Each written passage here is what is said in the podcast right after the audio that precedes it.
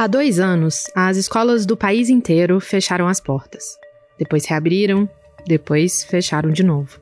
E agora, em março de 2022, elas voltaram. E parece, só parece, é difícil ter certeza, que elas não fecham mais. Depois de tanto tempo, uma coisa é certa: os alunos não são os mesmos, os professores não são os mesmos, a escola não é a mesma. E diante desse cenário, os desafios se acumulam que eu vejo é que a gente teve uma lacuna de aprendizagem, mas a gente teve um buraco de questões sociais. Juliana, se você me perguntar, Carol, quantos municípios no Brasil estão com escola fechada, eu não sei dizer.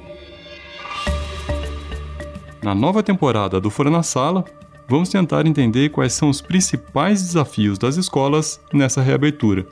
O que está sendo feito para superá-los e de que forma isso gera um impacto nos alunos nos professores e no país. Desafios como as perdas no aprendizado, os sintomas da crise social e econômica que estouram na escola, o risco de evasão cada vez maior, o papel dos gestores e a saúde mental de professores e alunos. A gente está tá falando de de um, de um cenário que os impactos não, não foram apenas de ordem educacional, né, de, de aprendizagem propriamente dita. A gente está falando de múltiplos impactos de ordem social, nutricional, de saúde, de saúde mental. É preciso ter um olhar muito mais abrangente, acho, do ponto de vista do diagnóstico.